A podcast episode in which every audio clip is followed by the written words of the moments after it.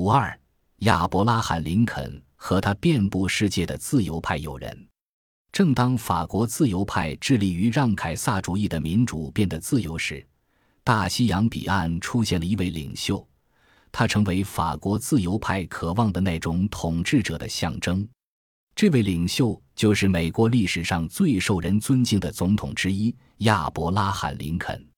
并不是说林肯没有被指责实行凯撒主义，他其实备受类似指责。一些人指控他蓄意积累专制权力，践踏公民自由，挑起美国内战，并试图摧毁共和国。因此，有人呼吁人民应从古罗马历史中吸取教训，抵制林肯的篡权行为，甚至呼吁刺杀他。刺客约翰·威尔克斯布斯在剧场的总统包间内向总统开枪，并跳下舞台后，一边挥舞着手中的武器，一边对观众大喊：“这就是暴君的下场！南方的大仇已报。”也有不少欧洲人指责林肯实行凯撒主义，他们认为林肯之下的美国是另一个民主堕落为军事专制的例子。英国有很多人。包括很多自由派人士认为，这位美国总统不过是渴望成为建筑之人，是伪善的利用奴隶问题使南方屈从于北方统治的煽动家。从历史经验中，他们已经知道民主注定会失败。另外，也有许多欧洲自由派推崇这位美国总统，认为他恰恰是煽动家或者独裁者的对立面。对他们而言，林肯是一位反对现代民主一定会失败的领袖。相反，他展示出民主是可以变得自由的。法国自由派对林肯的推崇和他的废奴主义有很大关系。他们认为奴隶制是美国国民性的污点。这种观点可以追溯到邦雅曼·贡斯当和斯塔尔夫人。为了终结奴隶制。很多自由派人士参加了各种反奴隶制协会，公开发表演说，并出版了书籍和文章。实际上，本书提到的所有法国自由派都坚定地反对奴隶贸易和奴隶制。法国在1848年就废除了奴隶制。早在美国内战爆发前很久，林肯就注意到欧洲自由派对废奴的支持。他阅读欧洲报刊，并对欧洲改革派的活动产生了兴趣。1854年，他在伊利诺伊州皮奥里亚发表演说，认可了那些他所说的世界各地的自由党。他们反对奴隶制，并认为奴隶制违背了美国宪法的原则。林肯说：“他们的责难不是敌人的辱骂，而是朋友的忠告。”林肯很可能读过托克维尔1856年在美国废奴派报纸《自由》中上发表的公开信。托克维尔形容自己是世界各地专制主义最坚韧的敌人。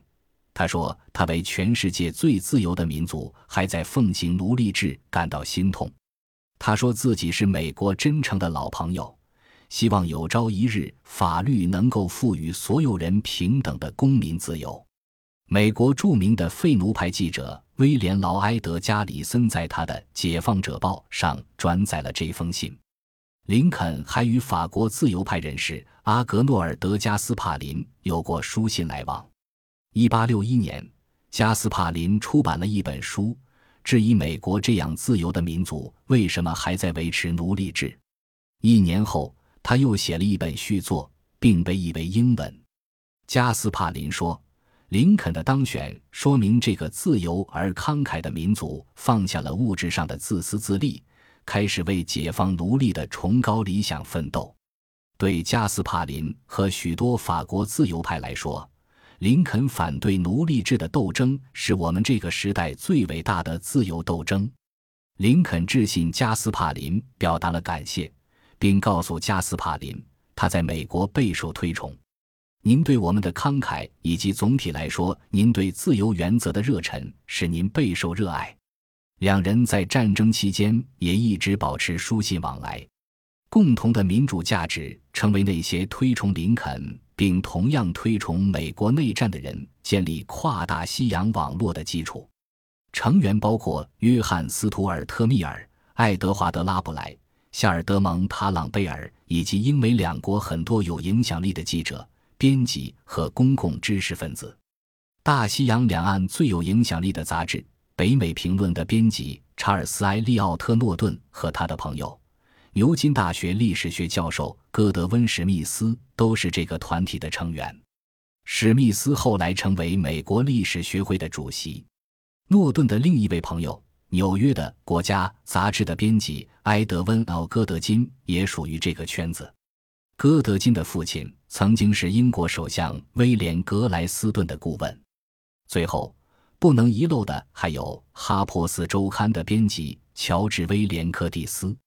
这些来自英国、法国和美国的绅士团结在他们所称的政治自由思想周围，认为他们这样的人才是政治进步的守护者。他们在美国内战中支持林肯和北方。对他们来说，战争不只攸关奴隶制的废除，更攸关民主的生存。团体的一位成员后来表示，在美国内战之前，认为民主无法产生忠诚的情操。无法汇聚持久的努力，无法带来影响深远的思想，是十分普遍的认知。人人都知道，独裁者很容易上台。人们普遍认为，北方不但会输掉战争，还会成为某个波拿巴或凯撒式人物的战利品。因此，美国内战的核心问题和托克维尔几年前就已经提出，并在当下的法国变得如此应景的问题非常相似。那就是他们的民主能够变得自由吗？换句话说，民主能够保护个人自由并追求更高远的崇高目标吗？还是只能走向专制主义，暴露出贪图享乐和卑劣的本性？美国人能够投身于废除奴隶制这样崇高的理想并坚持到底吗？他们有能力始终坚持勇气、爱国和自我牺牲吗？林肯通过他激励人心的领导，证明了美国人可以做到这些。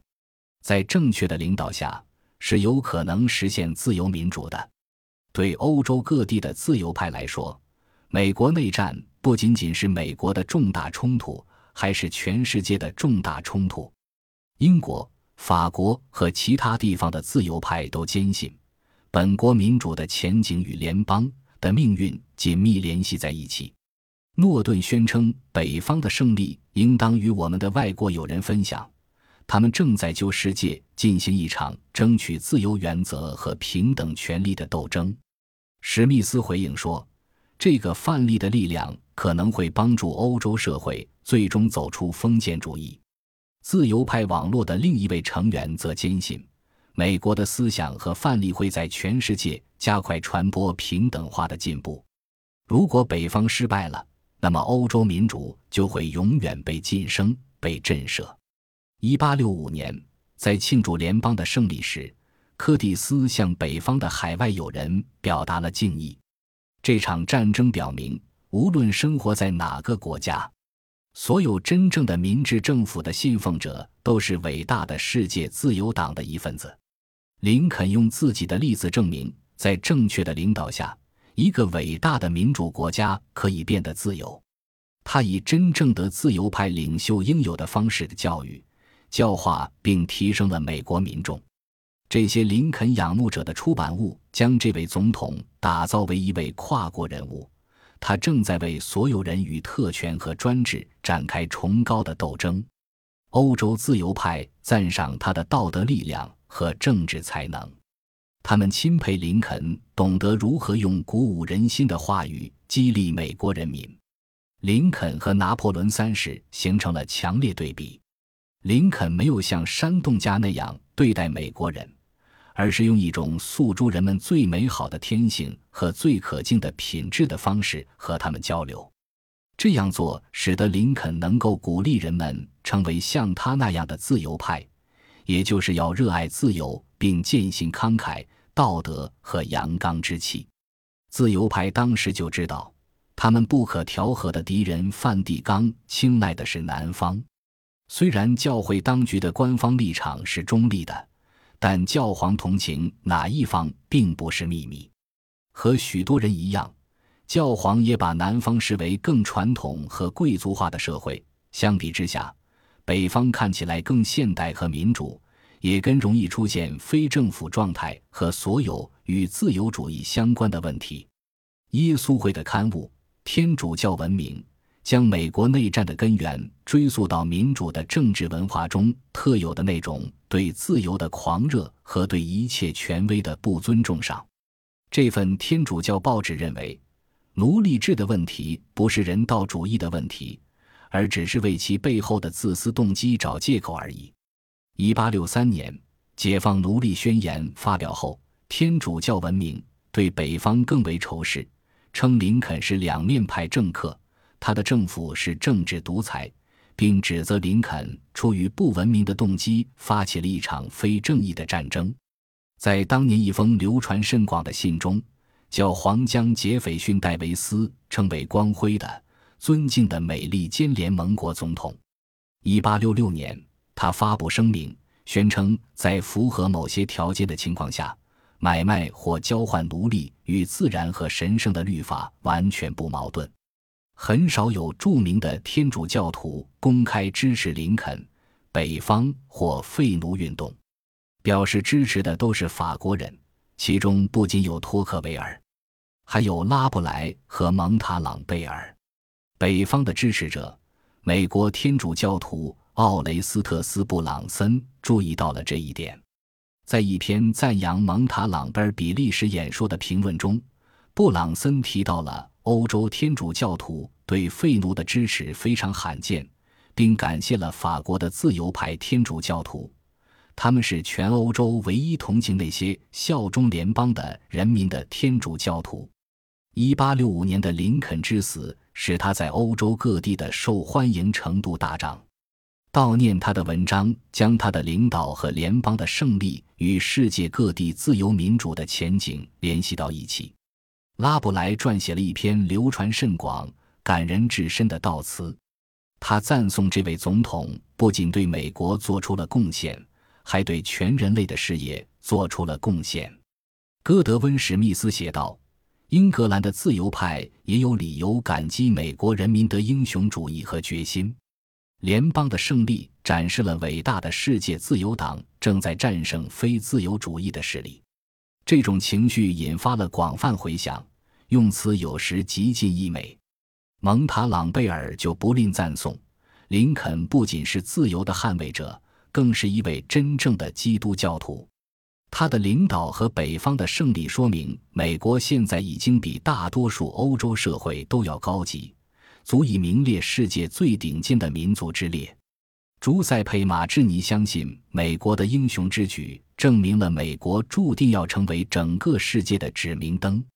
他称赞道：“你们已经成为领先的国家，你们一定要站出来加入这场战斗，这是上帝的战斗。”诺顿于1865年在北美评论上发表了一篇题为《美国的政治理念》的文章，总结了自由派对联邦胜利的这种乐观评价。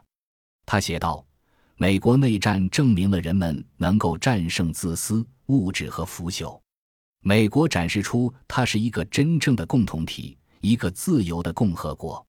这正是我们人民的含义所在。”这个国家现在已经准备好要实现现代基督教文明最激励人心和最具前景的理念，真正的四海之内皆兄弟。同一年，拉布莱产生了向美国赠送一座纪念碑的想法，也就是后来的自由女神像。值得我们停下来思考的一点是，林肯的自由声望与小政府原则或者自由放任主义没有什么关系，相反。是全部基于他的道德原则和他激发爱国主义、勇气和投身崇高目标的能力。